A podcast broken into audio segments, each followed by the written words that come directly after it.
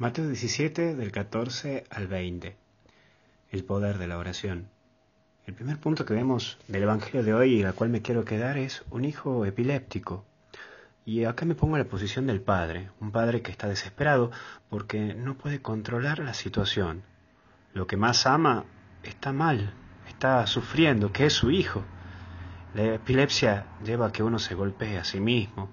Ya lo vamos a ver un poquito más adelante, algunos síntomas pero lo hace que se lastime y así mismo se lastima y hasta incluso que no sepa ni siquiera quién es. Le quita esa identidad a la cual siempre hablamos. Y la epilepsia hace que no tome control de sí y que llegue a morirse. Un ataque de esto es tremendo. Y si alguna vez te tocó acompañar a una persona epiléptica, creo que me entendés a lo que me refiero. Pero mira este padre, sufre. Sufre porque no sabe cómo ayudarlo tiene que dejar que pase esta situación, solo se irá acomodando y irá pasando esa situación, pero no puede hacer nada. Me pongo a pensar cuántos hoy sufren porque ven a quien quieren o a quien ama que no se sana. Lo ve cómo se lastima y hasta incluso ve esos ataques. Y me acuerdo en estos días me tocó ir a visitar a una señora amiga y a su familia y me dijo, padre, rece por mi hijo tal, no está bien, se ha peleado hace un tiempo de su novia y todavía no levanta cabeza, no está bien y me tiene preocupado. Bueno, me pongo a ver ese tipo de padre, ese tipo de madre que sufre porque no ve bien a su hijo.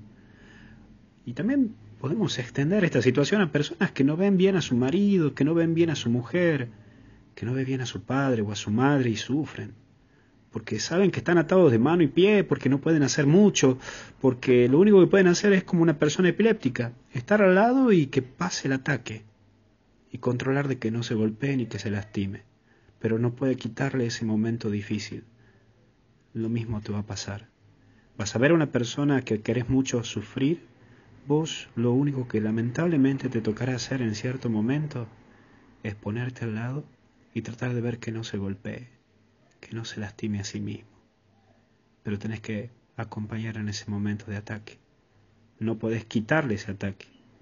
Tenés que acompañarlo en ese momento hasta que pase el ataque. Y paso a un segundo punto que es la epilepsia espiritual. Es esa situación de una persona con las siguientes características. Primero, cae al piso. Y es la situación que se le cae el, autoestima, no se valora. Parece que la vida le arrasó no tiene capacidad creativa, casi como que se siente una cucaracha. No hay nada que lo pueda levantar. Hay personas que están, pero bien tiradas. Personas que ni siquiera se valoran a sí mismos y hasta incluso se ponen como objetos de otros. Y hay un segundo elemento, no se controla, siente que todo se le mueve, no tiene estabilidad en su vida. Hoy llora, mañana se ríe, no sabe tomar decisiones rotativas. Hoy te dice no, mañana te dice tal vez, pasado te dice sí. Es esa persona que tiene una situación de un drama existencial. ¿Sabes por qué no está estable? Porque no sabe lo que quiere. No sabe qué quiere en su vida. No sabe si quiere separarse, si quiere seguir casado. No sabe si quiere ser cura, si no quiere ser cura. No sabe si quiere seguir estudiando tal materia o en tal carrera. No sabe. Y como no sabe, anda indeciso. Es más, se mete en muchas cosas, pero todo lo hace a medias, porque no quiere perder. Y el otro elemento es que no puede expresar. La lengua se le va hacia atrás. Sí, ni siquiera puede gritar bien. ¿Cuántas veces no podés expresar lo que te está pasando en tu interior? Ese no poder contar lo que uno tiene en su interior y que lo empieza a matar de a poquito, de a poquito.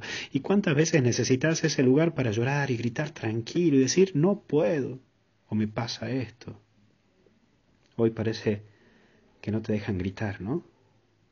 Parece que no te dejan ni siquiera llorar tranquilo. ¿Cuántas veces necesitamos ese momento para llorar y estar solos, estar tranquilos? Buscar ese momento. Y ahí me meto en el último puntito. Aprovecho ese punto orar. El poder de tu vida. La clave para seguir luchando en tu vida cuando ves todo oscuro es oración. Cuida la oración.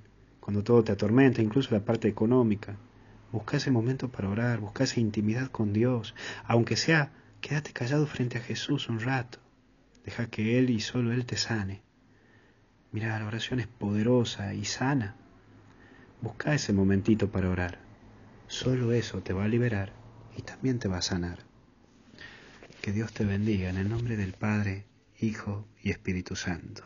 Cuídate.